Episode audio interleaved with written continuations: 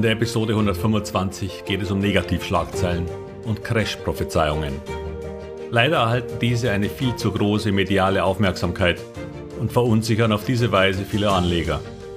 Dabei sind sie fast immer falsch.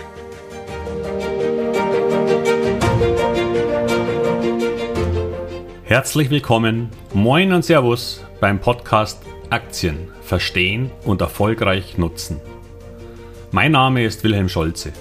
In diesem Podcast erfahren Sie, wie Sie das Instrument Aktie für Ihre Geldanlagen richtig einsetzen und dabei den Großteil der Profis hinter sich lassen können.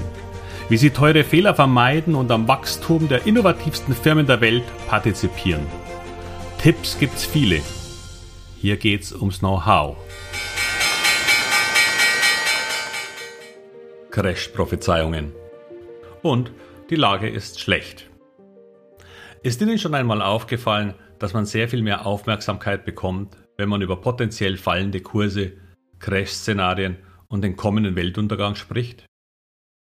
Wo auch immer ich auf Börsenseiten, auch in den USA unterwegs bin, lese ich etwas Furchtbares ist quasi unterwegs. Häufig wird es dabei als Frage in den Raum geworfen. Gerade bin ich auf MarketWatch und lese Dollar unter Druck, was passiert mit den Märkten, wenn der Greenback seine Dominanz verliert? Nächstes Mal geht es um die kommende Rezession oder darum, ob die Märkte vor dem großen Kollaps stehen. Schon immer waren Crash-Gurus beliebte Interviewpartner, weil sie die Ängste und Sorgen von Menschen triggern. Und mit Angst kann man gute Geschäfte machen. Das geht von Roland Leuschel über Jim Rogers, Mark Faber und Nuriel Rubini. In Deutschland über Max Otte zu Dirk Müller und Marc Friedrich. Sie alle verkaufen eine Menge Bücher, weil die Angst groß ist. In der Frankfurter Allgemeinen haben sie einmal Jim Rogers düstere Prognosen, die er im Interviews gab und zu Schlagzeilen wurden, aufgelistet. Ah, er war übrigens mal ein der Partner von George Soros. Ich nenne Ihnen mal ein paar, immer mit der Jahreszahl vorab. 2011 100% Chance auf Krise, schlimmer als 2008. 2012. Nach der nächsten Mal wird es übel. 2013. Zieht euch besser in die Berge zurück. 2014. Verkauft alles und rennt um euer Leben. 2015. Ein Aktienmarktcrash ist überfällig. 2016. Ein Crash biblischen Ausmaßes steht bevor. 2017.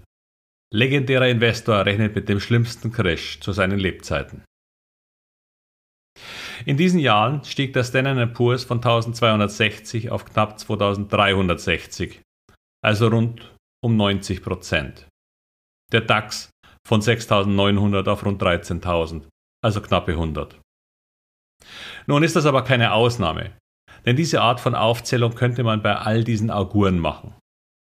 Dr. Doom, also Mark Faber, ist auch so ein Mega-Schwarzmaler.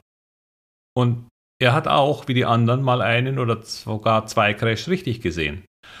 Und dann bleiben solche Prognosen im Gedächtnis der Menschen hängen und sie kleben an seinen Lippen. Und auch er orakelte ebenfalls ähnlich wie Jim Rogers häufig über kommende Kursabstürze.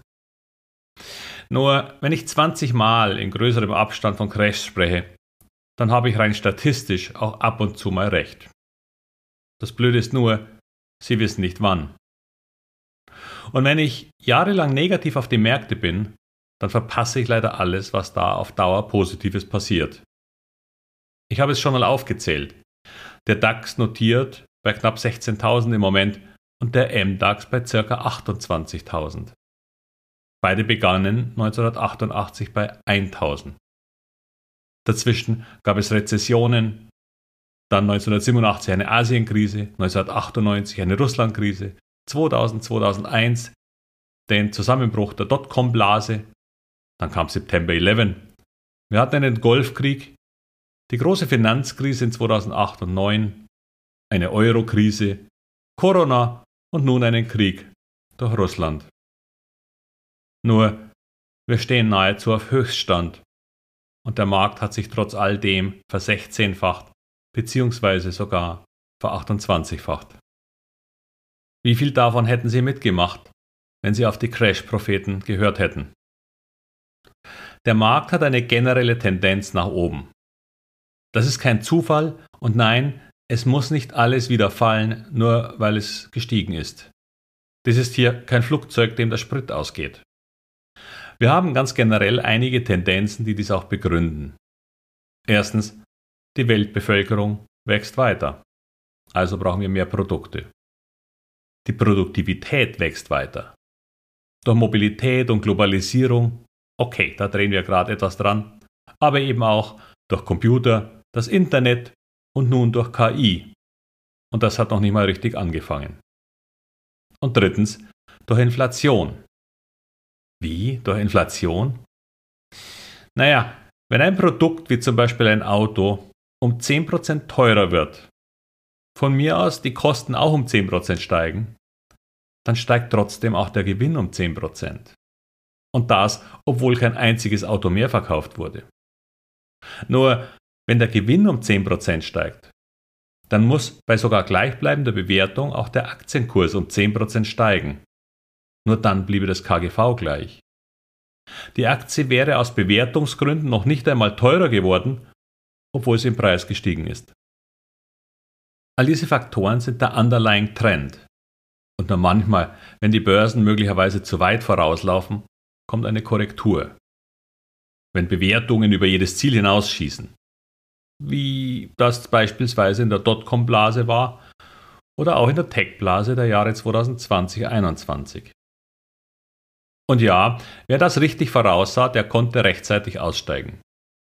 Nur, wann war denn rechtzeitig?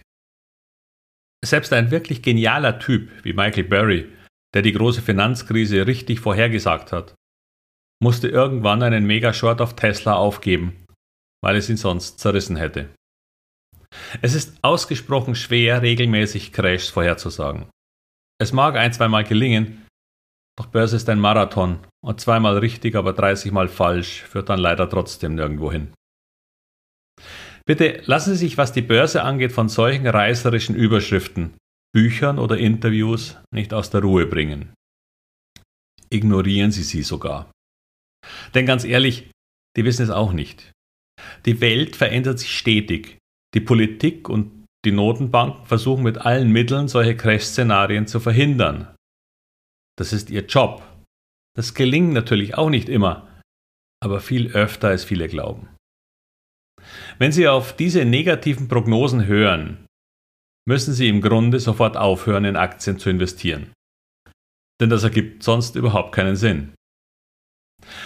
Was allerdings einen Sinn ergibt, ist es, sich die Welt in einem Art Mikrokosmos anzusehen, sich politische und sonstige Ereignisse anzusehen und sich die Auswirkungen auf einzelne Branchen und Aktien zu betrachten und dann auf Unternehmen zu setzen, die mit hoher Wahrscheinlichkeit davon profitieren.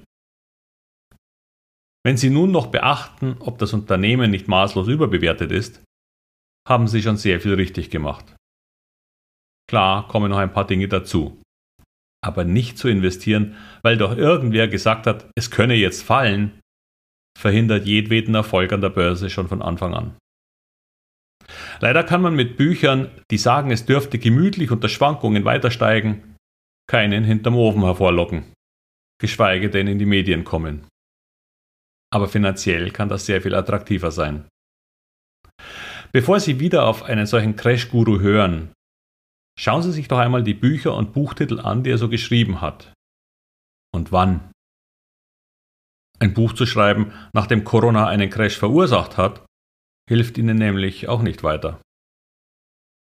Und damit wünsche ich Ihnen Vertrauen in die Märkte und die richtige Beurteilung bei einzelnen Aktien. Denn dann steht einem Aktienvermögen nichts mehr im Wege.